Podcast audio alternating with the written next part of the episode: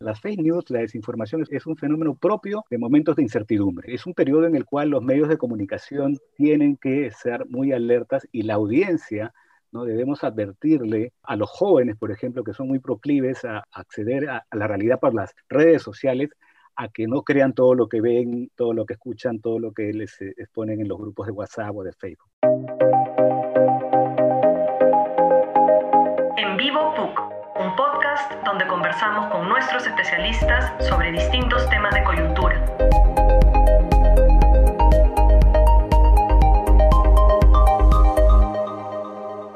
Hola, bienvenidos a En Vivo PUC, un espacio de información y diálogo. Los saluda Gabriel Aller. Hoy es viernes 9 de abril, faltan solo dos días para una de las elecciones más trascendentes de nuestra historia. Y es que, sin dramatismos, enfrentamos uno en, el año eh, del Bicentenario, una pandemia que ha expuesto buena parte de nuestros problemas como sociedad. Ayer, el presidente transitorio Francisco Sagasti, el cuarto presidente en cinco años, se disculpaba por el fracaso del Estado. Y es lo que toca en un país que tiene la tasa de mortalidad más alta del mundo en esta pandemia. Son unas elecciones complejas y extremadamente atípicas, con casi 20 candidatos en campaña, en el pico más alto de muertes.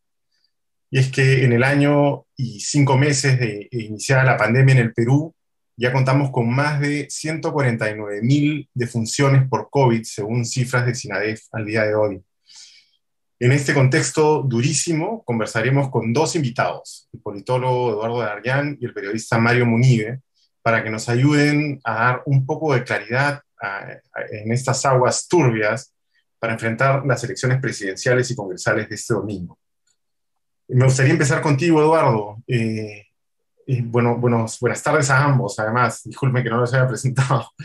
Eh, Eduardo, ¿consideras que, esta campaña presidencial comparada con las precedentes está particularmente polarizada? ¿Podrías ayudarnos a definir cuáles son los extremos que están en juego?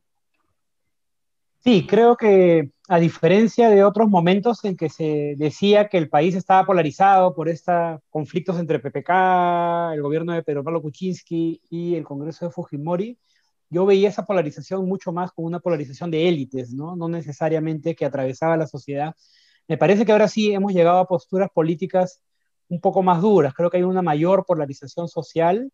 Eh, se ve en el tipo de candidatura de Rafael López Aliaga, por ejemplo, que te pone bien hacia la derecha, en un continuo conservador, liberal, digamos. Y también en el eje económico, me parece que estamos polarizándonos, que ya era, eso ya ha pasado antes con Humala, ¿no? Pasó en elecciones, pero también esta campaña ha mostrado esa polarización y ahora ha surgido pues también Pedro Castillo entre los, entre los candidatos, que también creo que muestra una polarización, ¿no? Entonces, y todo muy ajustado, lo cual lleva a que en las encuestas que hemos visto antes, no podemos hablar de las encuestas recientes, todo muy ajustado de tal manera que eh, es, eh, podemos pensar en una segunda vuelta que va a mostrar muchas de estas polarizaciones. ¿no? creo que con cualquiera de los candidatos que entrase, de los seis que podrían entrar, o siete, eh, tendríamos más polarización. Entonces creo que hay que preocuparse un poco ya de lo que es la polarización social. Me parece que antes no había tanta polarización. Mario, ¿crees que, que la prensa ha favorecido que los extremos se hayan hecho tan distantes? Eh, en buena medida creo que sí ha habido algunas coberturas un tanto desequilibradas en algunos medios de comunicación. No he visto em, desinformación en los grandes medios de comunicación, pero sin, embargo los sesgos que cada medio de comunicación, cada canal de televisión, cada diario o medio digital tiene, se han exhibido con mucho más em, nitidez en este periodo. Y ha habido, creo, coberturas desiguales, ¿no? Sin embargo, mm, creo que también ha habido un fenómeno subterráneo en la opinión pública, que es el fenómeno de Pedro Castillo, ¿no? Eh, recibo información de Ayacucho, de Huancavelica, de colegas periodistas o de alumnos que están, eh, por ejemplo, tenemos alumnos en Ayacucho, y nos contaban eh, la semana pasada y esta semana que es, es, un fenómeno que está, se podría decir, al margen de las redes sociales o de Lima, ¿no? Del centro, ¿no? Y que se ha consolidado sobre todo en ese eje del sur andino, ¿no? y que ahora nos sorprende a todos. Es algo así como lo que ocurrió con el FREPAC ¿no? en, la última elección, ¿no? Que, que, a veces no lo percibimos en la capital. pero ciertamente no creo, la, las campañas del 2011 y del 2016, los medios de comunicación tomaron partido, tomaron un partido de una manera mucho más nítida y en mi concepto incurrieron en, en, lo que es desinformación y propaganda política. Eh, eh, eh, veo las tapas, las portadas de los diarios de Lima um, todos los días y salvo mm, dos o tres tabloides ya conocidos y un canal de televisión también ya conocido, el resto de los medios ha, informado, creo que no ha renunciado a su labor informativa, ciertamente con una postura editorial nítida. Ah. Así es. Eh, Eduardo, ¿crees que, este, distanciamiento en la política, esta polarización, eh, va a afectar la posibilidad de un pacto después de la primera vuelta? Eh, y, otra pregunta, ¿qué, pasó con el centro político? Una pregunta muy interesante porque creo que una interpretación podría decir esta polarización que se ha dado, ¿no? Termina creando, votantes, creando candidaturas y respondiendo a demandas de votantes hacia los lados, ¿no? Eh, sin, una, sin, una, sin ese candidato que estando al centro puede ayudar a moderar esas, esas eh, polarizaciones. Eh, el centro es una cosa bien complicada de, de, entender, Gabriel, porque podría ser un centro ideológico, que es pensar a alguien que esté pues con un reformismo, con mercado, pero con más control que el de la derecha, ¿no? Es difícil encontrar eso con precisión. Generalmente lo que hay es mucho ah, mal agua, ¿no? Mucha dificultad de hacer algo claro. Y, por eso, más que centro, así nomás, generalmente hablamos de centro izquierdas o centro derechas, algo más que se pueda parar. Y creo que eso ha quedado bastante vacío. Sin embargo, creo que no hay que perder, más que teorizar, que a veces creo que se tiende mucho a teorizar en grande, con una serie de pequeñitos electorales. Eh, imaginemos que hubiese corrido la elección Salvador del Solar con una posición de centro derecha probablemente.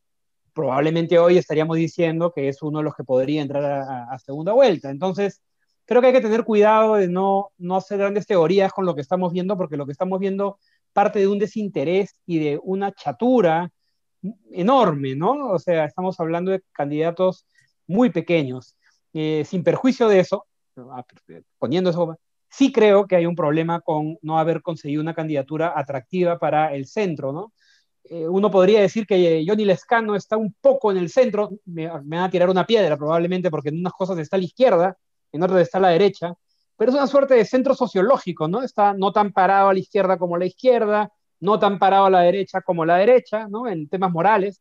Entonces uno podría decir, Lescano es, tiene algo de centro, no tanto en ideología, sino como una, una especie de representación de lo que es el centro en el Perú, la mayoría de votantes, la, la media, pero incluso eso es bien chato, ¿no? Es bien bajo.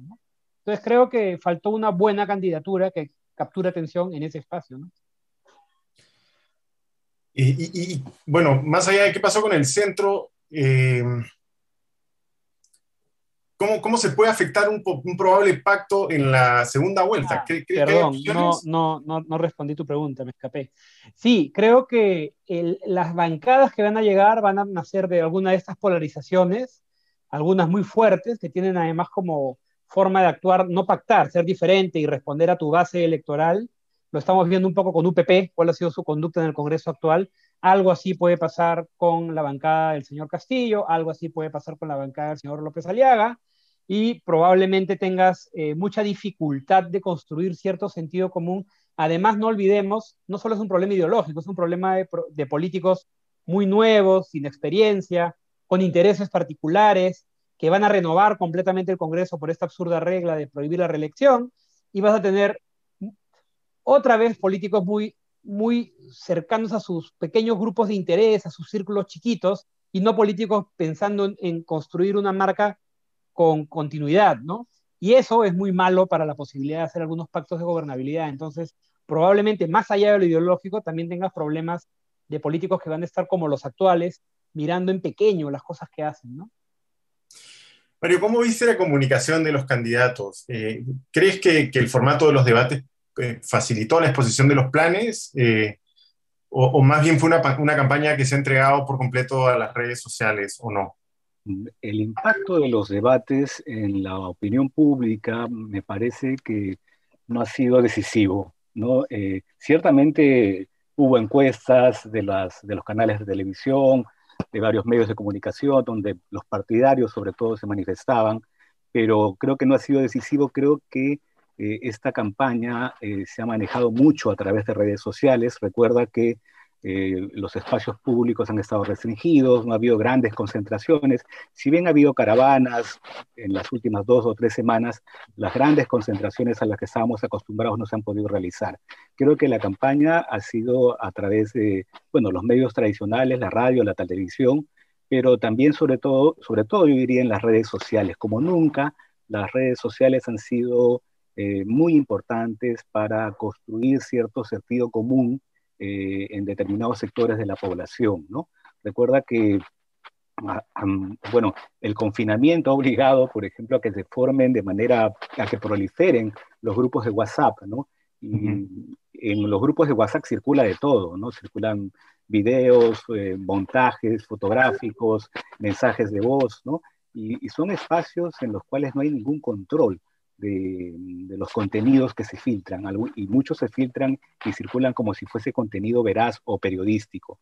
Eh, mi percepción es que em, eh, el impacto de las redes sociales ha sido similar, en este caso, en el caso nuestro, al que tuvo, por ejemplo, eh, las últimas dos campañas electorales de Donald Trump, ¿no es cierto? el uso del WhatsApp fue impresionante, ¿no? Recuerdo un podcast de El Hilo sobre la comunidad hispana en Miami, que em, apoyaba a, Trump, eran republicanos, ¿no? Y su principal fuente de información eran contenidos de redes sociales, Facebook, WhatsApp o Twitter.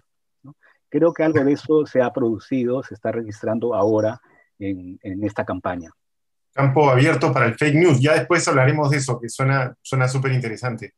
Eh, Eduardo, ¿cuáles crees que son las principales demandas sociales eh, de esta campaña? ¿Y qué ideas de las que han expuesto los candidatos, si hay alguna, eh, crees que han enganchado con la población? Creo, no, va a haber que, mirar con cuidado la campaña porque como te decías, está tan bajo todo que no es que haya pues una gran idea que ha pegado, ¿no? Creo que en muchos casos hemos respondido, han respondido los candidatos con cierto éxito a grupos bien particulares. Está el caso de López Aliaga, ¿no? Consiguió un nicho y a ese lo atacó. Eh, y ha habido, me parece, respuesta a, ciertos temas, en el caso del escano, en el caso de las últimas semanas de Verónica, temas más prácticos, ¿no? Vinculados con un cambio en lo que debería estar haciendo el Estado, los servicios públicos. En el caso de Castillo, creo que es algo mucho más reivindicativo, más, más fuerte y más claro de decir el sistema no funciona, al, eh, Lima y sus intereses tienen un enorme peso, esto no es igual, y con los antecedentes de corrupción y problemas que hemos tenido, eh, desafectación con la política, crítica a los políticos, incluso el caso de Vizcarra, que entusiasma en algún momento a la población y luego la decepciona, ¿no? Me parece que hay una crítica fuerte que, eh, representa a Castillo, además de hablar de temas bien concretos en, muchos casos, pero diría que no hay, y por, perdón, y otro lado también están los que defienden algo, ¿no? Los que están en la derecha defendiendo que no se cambie el modelo, contra la reforma en la Constitución, que también tiene, apela, eso es un poco eh, apoyar cuando quieres defender algunas cosas dentro de lo que ves como un riesgo, ¿no? Creo que la campaña de Soto, la campaña de Keiko ha tenido mucho de eso también, ¿no? Pero al no haber un gran despertar ni un gran eh, salto de popularidad, es difícil ver si ha habido algún tema que ha capturado. Sí creo que no capturaron eh, las grandes narrativas de Verónica en cierto momento con Verónica Mendoza con cambio de constitución, vamos a cambiarlo todo, en un momento que creo que muchas personas decían, oye, cuidado, ¿no? Que ya, esta pandemia está cambiando demasiadas cosas, y me parece que mejoró la campaña cuando se centró en temas como el Internet o eh, qué tipo de, actividad económica va a ser, eh, eh, propuestas económicas van a ser más concretas. Me parece que ahí mejora. Entonces no veo un gran tema en la campaña que, que haya capturado la imaginación ni la atención de la gente. ¿no? Mario, tú desde el punto de vista de la, de, la comunicación y de la información, ¿tú, tú cómo, cómo, ves que se prohíba la publicación de encuestas como, como sucede ahora? Eh, digamos, no es terreno fértil para que circulen datos de todo tipo y que la información cree un cierto estrés electoral. Ciertamente lo que genera es muchísima incertidumbre, ¿no? Y es un terreno propicio justamente para los bulos, para, para los rumores, ¿no? Para los montajes, para las encuestas truchas, como diríamos, y, genera un clima de muchísima tensión, estrés ciertamente, que no es saludable y, que mm, se presta para poder manipular a ciertos sectores del electorado, ¿no?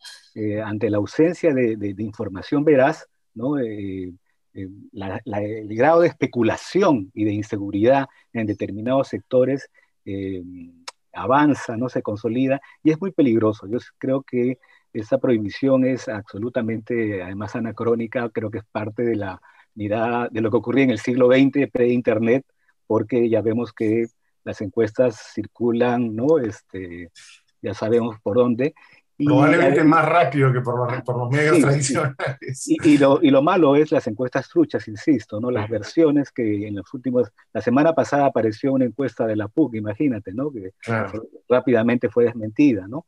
Y bueno, ese es, eh, yo creo que genera muchísima incertidumbre política en un, periodo en el cual ah, la población debería tener de repente más certezas y, y menos temores, ¿no?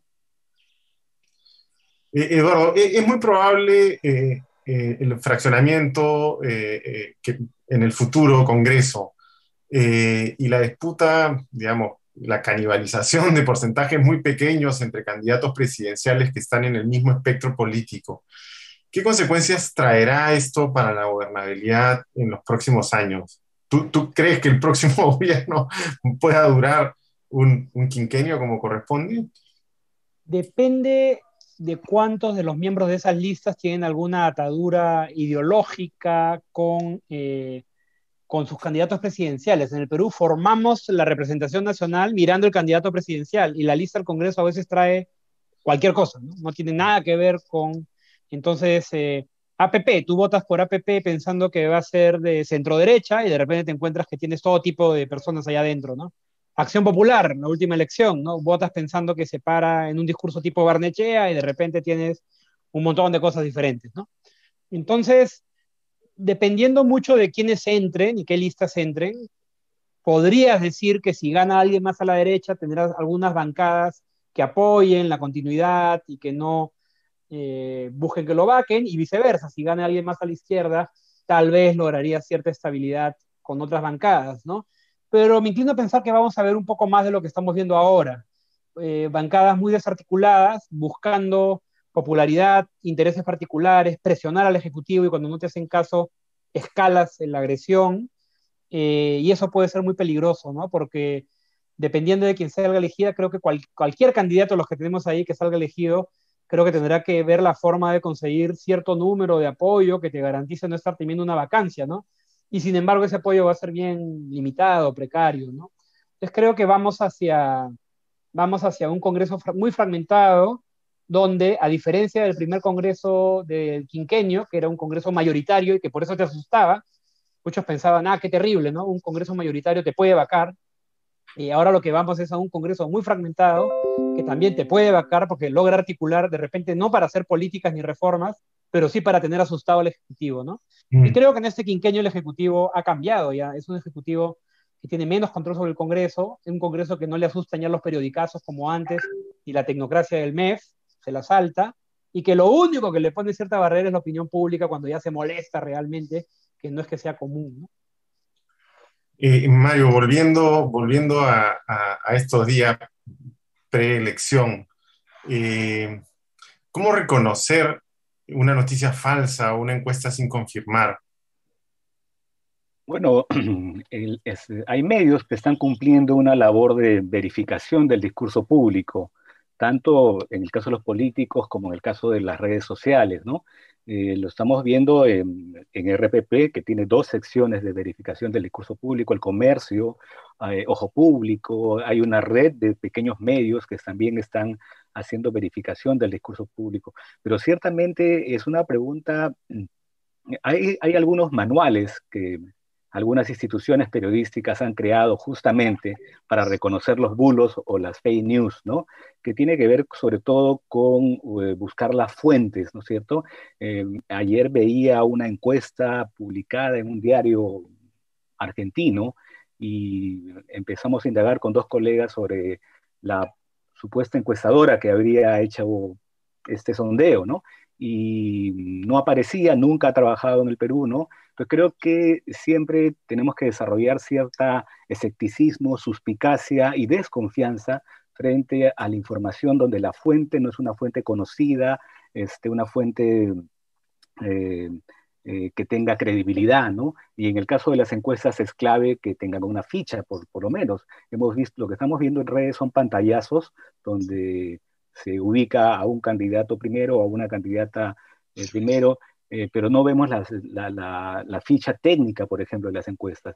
En relación a otros contenidos, yo creo que eso genera mucho, eh, eh, la, idea de la posverdad, ¿no es cierto?, es que tú reemplazas tus, mm, la, verdad, ¿no es cierto?, la evidencia, la prueba periodística o la prueba científica por tus prejuicios, por tu este, ideología, por tu visión del mundo, ¿no? Entonces, eh, dentro de, esta, de este clima de posverdad, Em, los, los, bulos, las fake news, eh, encajan perfectamente y, robustecen y construyen sentidos comunes que pueden ser hegemónicos sobre determinados candidatos, sobre determinadas opciones. Eh, insisto en que en la labor de los medios de comunicación, o sea, creo que hay una tarea adicional a partir de ahora, y es justamente la de hacer una suerte de faro que descubra estos, estas fake news que las señale, ¿no? que, que verifique también el discurso de los, de los políticos, de los actores políticos, eh, dado que ciertamente va a ser muy difícil que las audiencias, ¿no? que ciertas audiencias que están, cuya rutina de acceso a información eh, se basa en las redes sociales, lamentablemente. Eso es algo que debemos tener muy en cuenta. Hay un sector considerable de, la población y de la audiencia que accede a, a, la realidad, por decirlo de alguna manera, a través de las redes sociales. Entonces, eso es, es un fenómeno que, eh, que, es parte de la realidad. No lo podemos, va a ser difícil combatirlo, eh, pero creo que los, los, medios, con esa verificación del discurso público, pueden mitigar este fenómeno.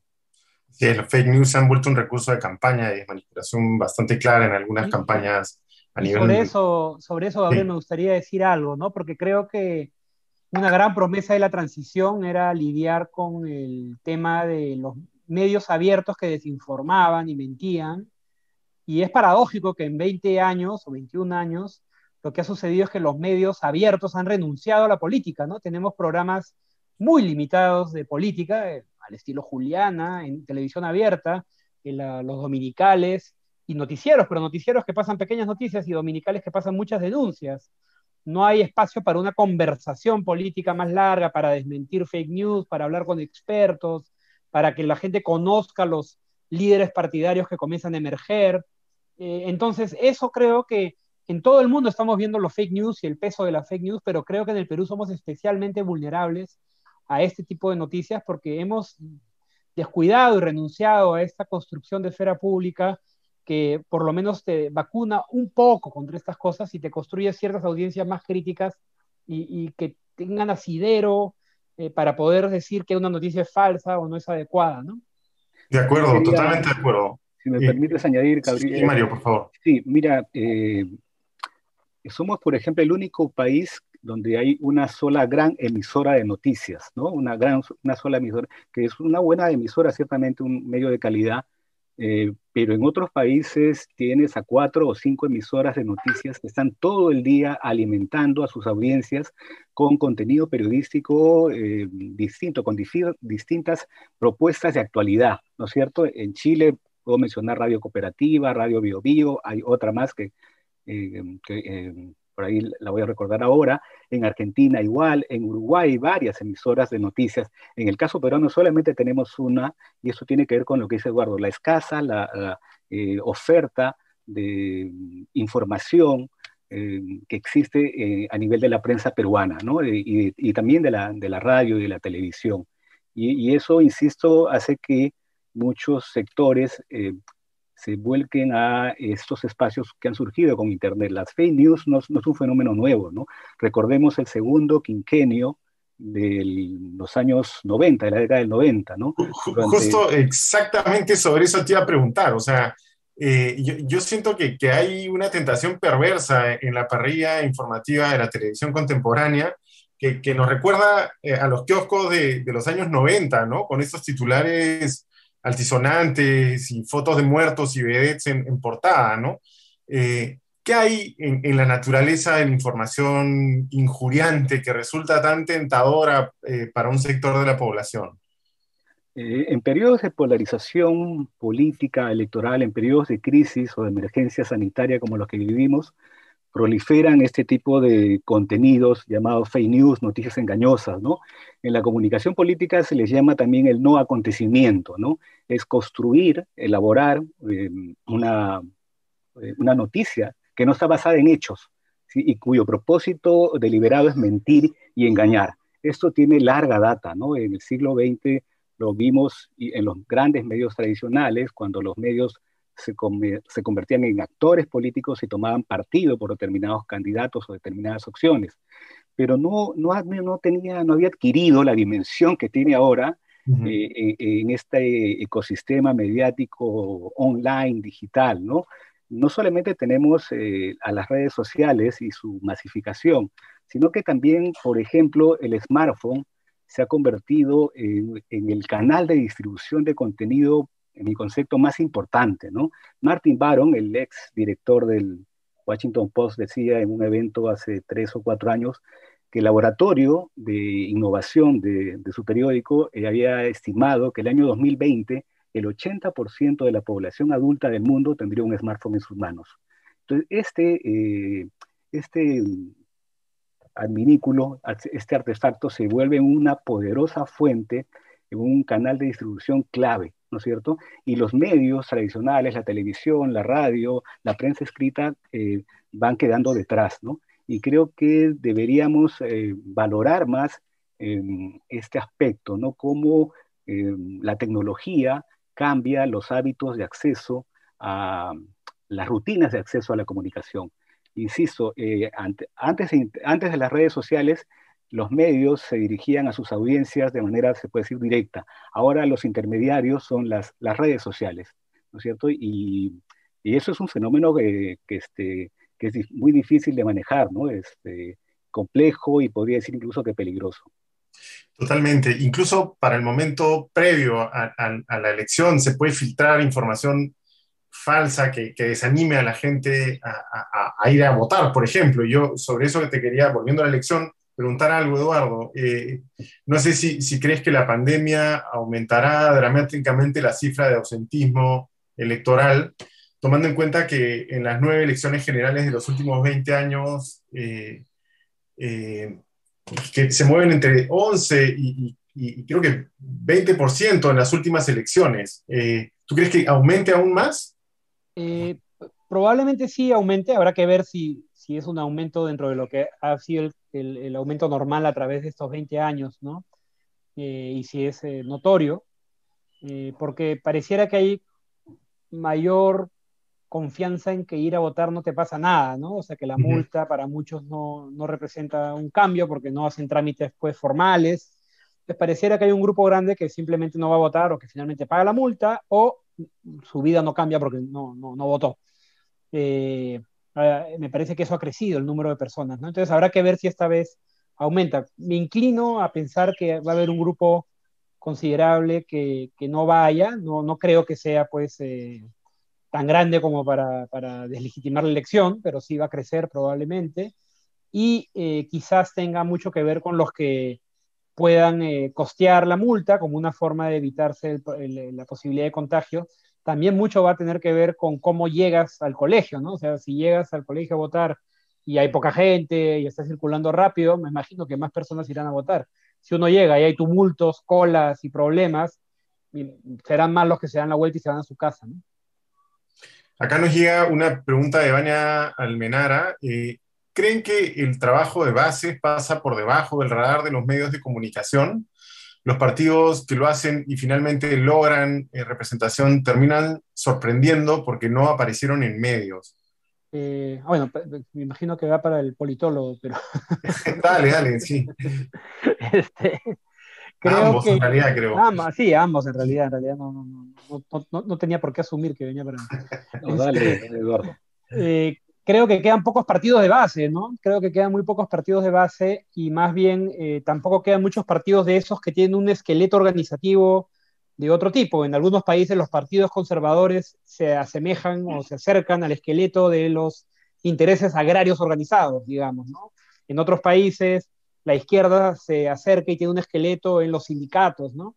Aquí hay muy poco de eso, se ha debilitado, pero creo que sí vemos, eh, en el caso de Pedro Castillo, eh, la llegada del SUTEP, ¿no? Que, probablemente cuando no tenía mucho éxito, no, no, esa, esa, estructura no funcionaba tanto para él, más que una parte, pero si ha crecido en el interés, probablemente le sirva como una especie de estructura parapartidaria que pueda correr la voz sobre su candidatura y por lo menos informar a un número de familias. Yo no, no, no sé cuántos son los maestros del Perú, me imagino que son por lo menos unos eh, más de, muchos más de 100.000, 200.000 probablemente, o algo así, no sé cuántos Pero, pero estoy inventando, así que quedará registrado si he metido la pata largamente.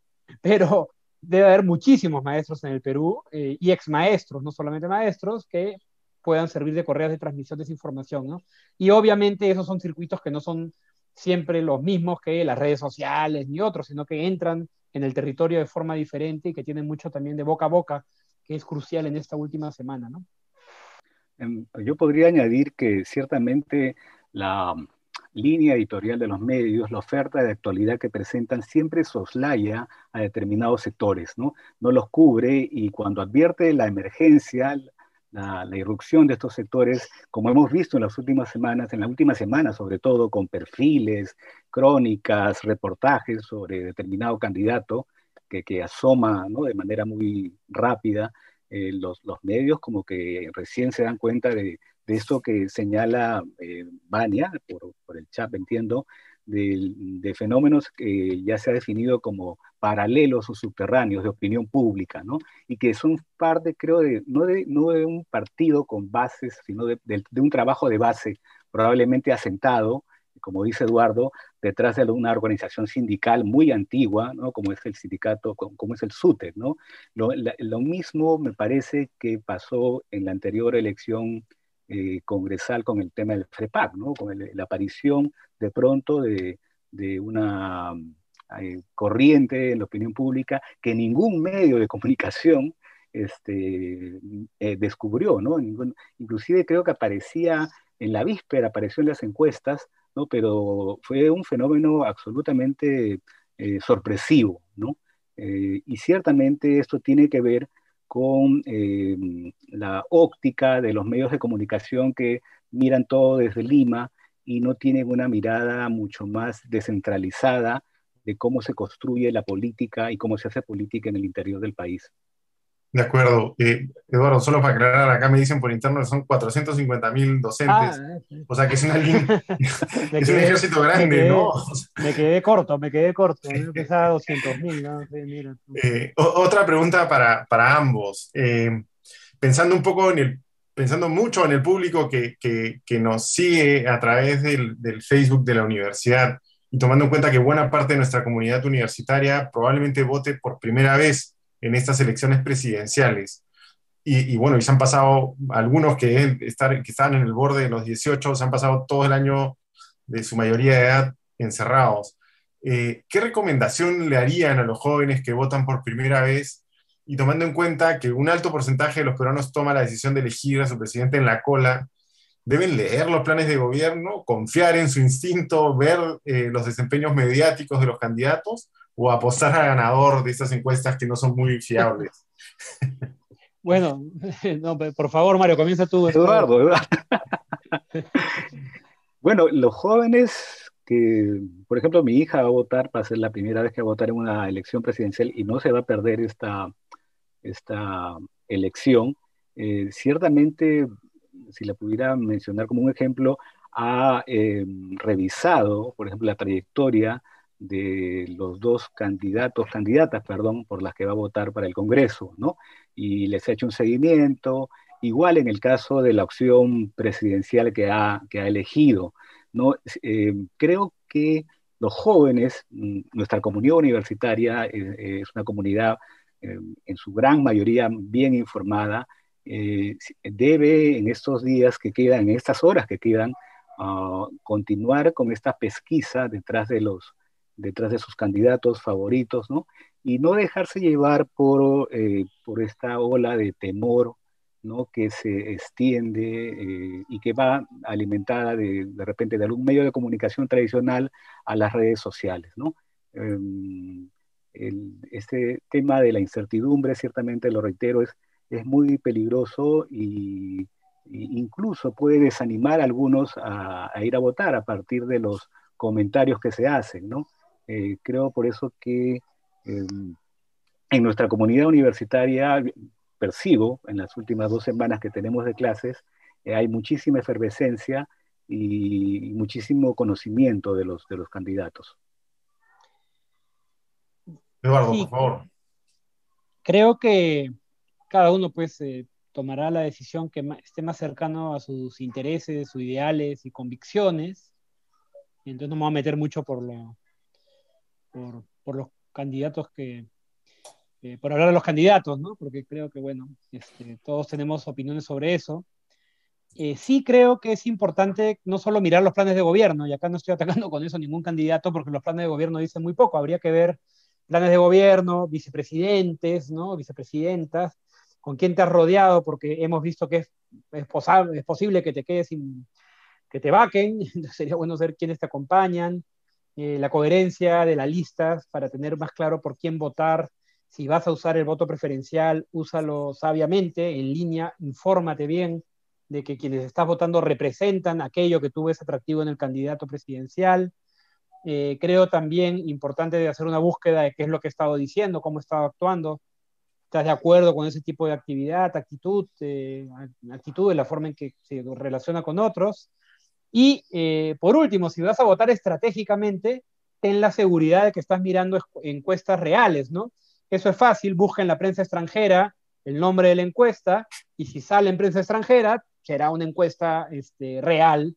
Si no, no estés creyendo todo lo que llega. En estos días te van a bombardear porque muchos de estas campañas eh, negativas saben que la forma de que los afecte menos esa encuesta que sale es eh, eh, mandando mucha información.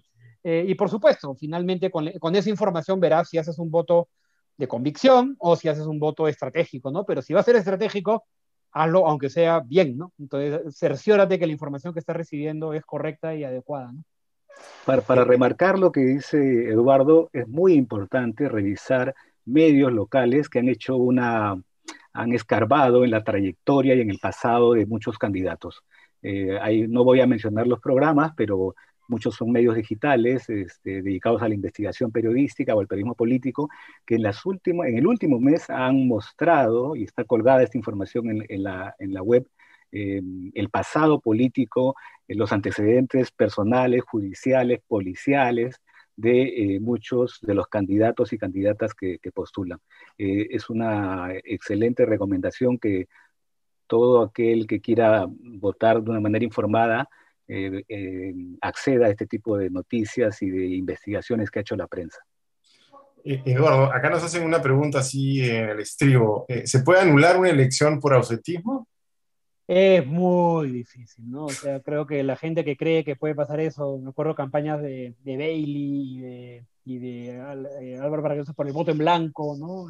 ausentismo, me han agarrado, no tengo la, la, en la cabeza, pero sí me queda claro que el, el, el, voto blanco, voto nulo es dificilísimo y ausentismo más difícil todavía porque no, que yo recuerde no está en la, en la norma electoral, ¿no? Este, se asume que la gente va a ir a votar y va a ir a votar, ¿no? Lo que puede haber es un, perdón, lo que puede haber es un problema de legitimidad, obviamente, ¿no? Si no van a votar menos Exacto. del 60% de la población, ya tienes una cosa bastante problemática y ¿no? complicada, ¿no? Eh, Mario, otra última una última pregunta. Eh, uno de los candidatos ha tildado sin desparpajo a toda la prensa de Mermelera, a donde va, en prime time y, cualquier foro. Eh, ¿Crees que la prensa ha hecho tan mal su trabajo como para ganarse ese insulto sin mediar remordimiento?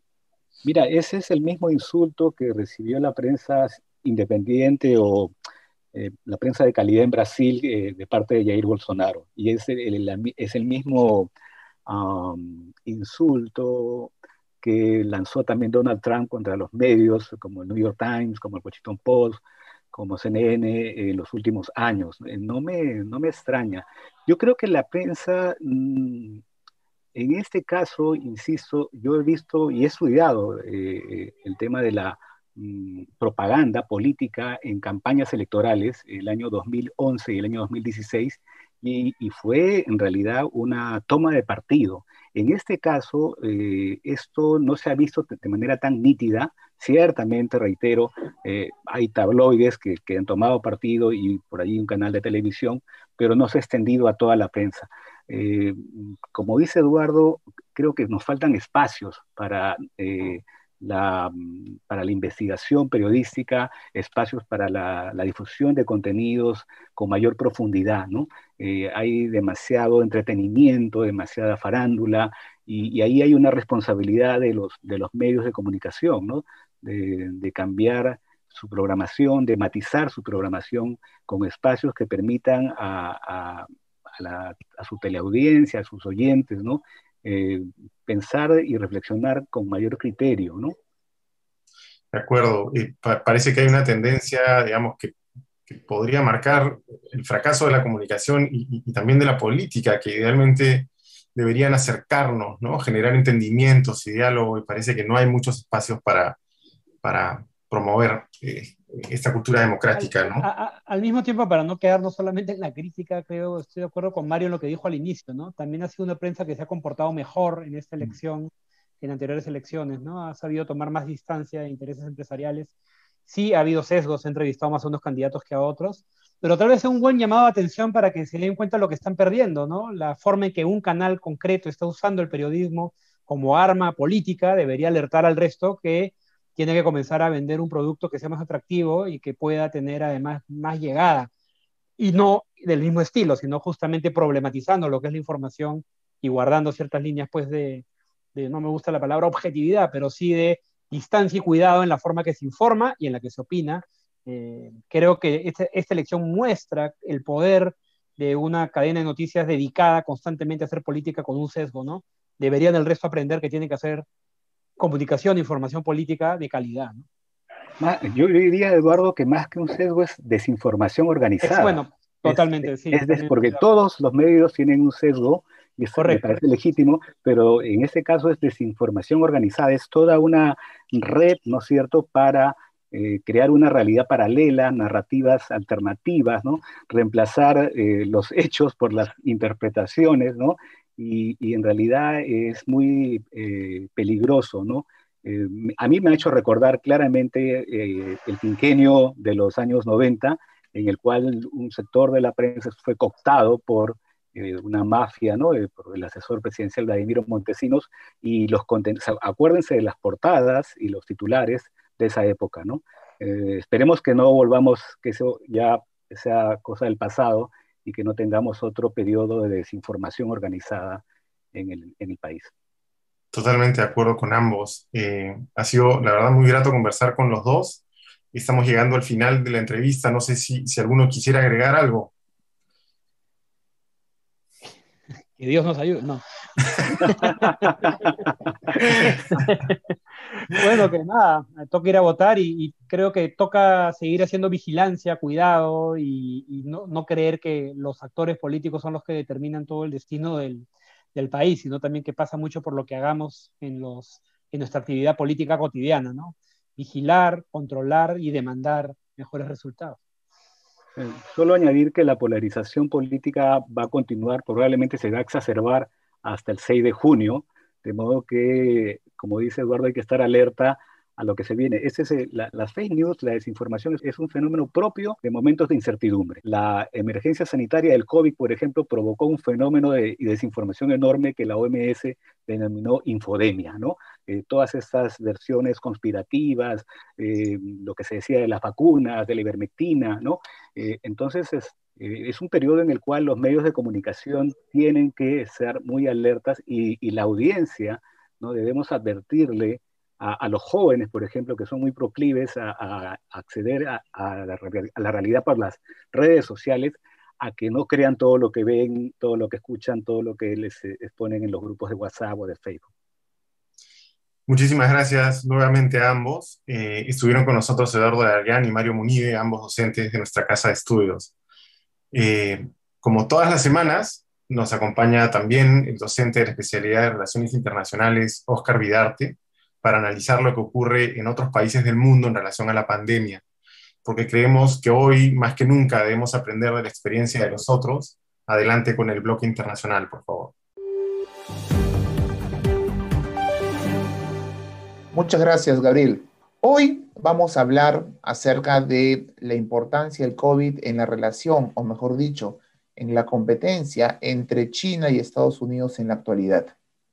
Y es que ustedes saben que Estados Unidos y China vienen manteniendo una competencia, por no decirlo, hegemónica por la estructura del poder dentro del sistema internacional. Esta competencia se viene manifestando de muchas formas, a través de lo económico, lo tecnológico, lo estratégico, etc. Y no es una cuestión nueva que data del gobierno de Donald Trump. De los tiempos de Barack Obama, ya vimos este llamado giro al Asia del presidente demócrata, que de alguna manera identificaba al Asia y especialmente a China como sus principales amenazas o sus principales intereses en el ámbito global. Pero ¿Qué pasa con el COVID? ¿Cuál es el impacto que la COVID puede tener sobre esta dinámica de poder entre las dos grandes o más importantes potencias en el mundo? Iván Krastev, en su libro Ya es mañana, tiene una mirada más bien escéptica acerca de lo que puede pasar. Obviamente reconoce que Estados Unidos, Europa, el mundo occidental va a salir muy debilitado de la pandemia, pero también cree que a China no le va a ir tan bien. Él cree que la pandemia ha dejado, y leo textual, al descubierto el lado más feo de China. Cada vez estoy menos seguro de que China sea el mayor beneficiario de la crisis. Tiene una mirada claramente escéptica respecto a las consecuencias de la pandemia, nefastas o negativas para todos los actores, en este caso para las dos potencias mundiales. Yo personalmente no estoy tan convencido de eso. Si uno analiza, por ejemplo, en el ámbito económico, va a encontrar que luego de el 2020, el crecimiento de China ese año pues fue alrededor del 2.5, entre el 2 y el 3%, mientras que el crecimiento de Estados Unidos fue más bien un decrecimiento entre el 3 y el 4%. China va a consolidar algo que venimos hablando hace mucho tiempo y es la importancia de este nuevo eje de poder económico que ahora se sitúa en el Asia-Pacífico, en desmedro de lo que fue durante mucho tiempo el tradicional eje de poder transatlántico, que tenía al Atlántico y al mundo occidental, Estados Unidos y Europa como eje, como centro de poder. Es evidente que a nivel económico, incluso post pandemia o en el contexto de la pandemia, China va a salir mucho más fortalecida. Y países como el Perú, que depende tanto de las exportaciones de materias primas, siguen pues atados de manera importante al crecimiento del gigante asiático. En términos económicos es evidente que hay ganadores y perdedores. Pensemos ahora en términos sanitarios. ¿Qué ha sucedido? Y es que frente a lo que sucede en Estados Unidos, que terminó irónicamente siendo el centro de la pandemia a nivel global, con la mayor cantidad de personas infectadas, con la mayor cantidad de fallecidos en el mundo, y con un gobierno claramente irresponsable en términos sanitarios, China fue todo lo contrario. China fue o ha sido catalogada como una historia de éxito. Y es que si bien su origen no es tan exitoso, ya que el origen de la pandemia se da en China y además conocimos casos de censura que nos han impedido conocer qué sucedió, cómo fueron estos orígenes, esos inicios.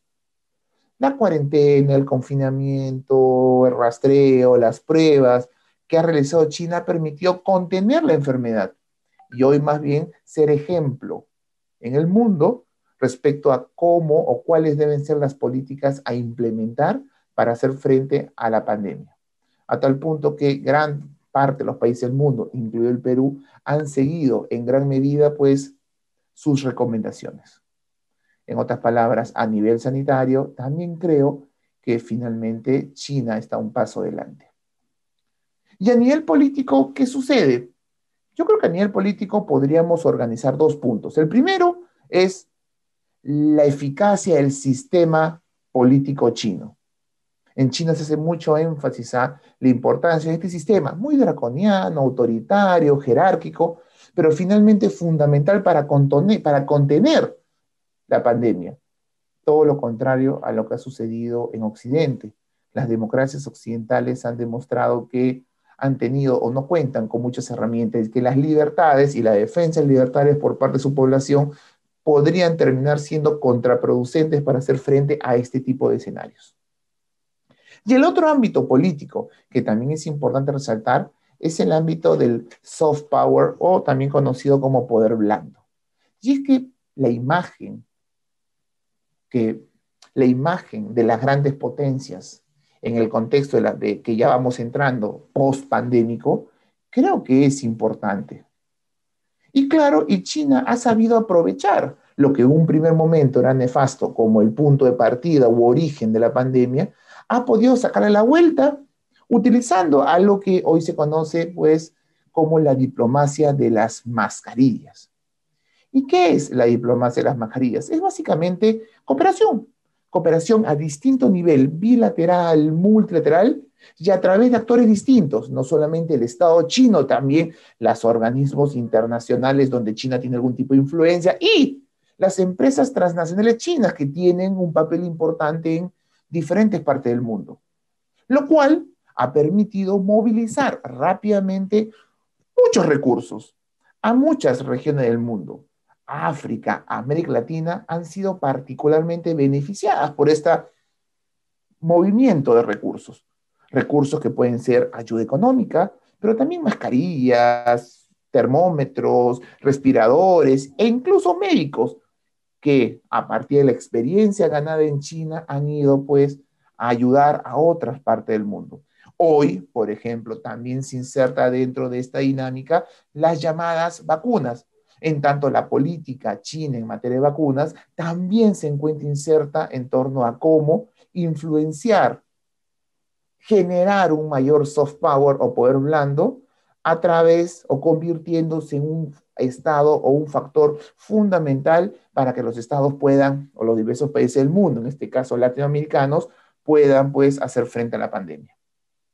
En el caso peruano, por ejemplo, las primeras comunicaciones del presidente Xi Jinping al, entonces presidente Vizcarra datan del mes de marzo, finales del mes de marzo. Las primeras comunicaciones directas entre el presidente Trump y Vizcarra datan del mes de mayo, lo cual suena algo incongruente considerando que nos encontramos dentro de la zona tradicional de influencia estadounidense. A pesar de que la cooperación china pues, ha, sido ha tenido un valor fundamental en términos políticos y lo va a tener. Curiosamente, Farek Zakaria, en este libro 10 lecciones para un mundo post-pandémico, señala textualmente que, en términos brutos, la cooperación estadounidense ha sido tan o más importante que la cooperación china. Él habla de 2 mil millones de dólares y 2.400 millones de dólares en el caso de Estados Unidos.